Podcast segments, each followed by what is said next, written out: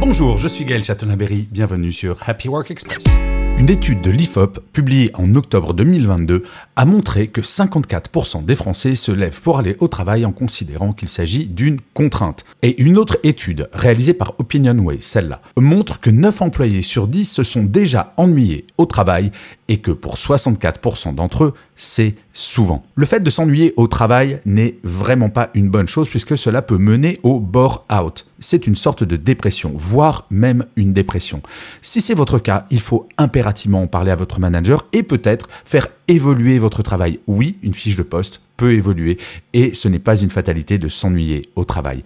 Il y a des épisodes de Happy Work à ce sujet qui sont un peu plus longs que le chiffre du jour. Mais vraiment, si jamais vous faites partie de ces 54% de Français qui considèrent leur travail comme une contrainte, agissez.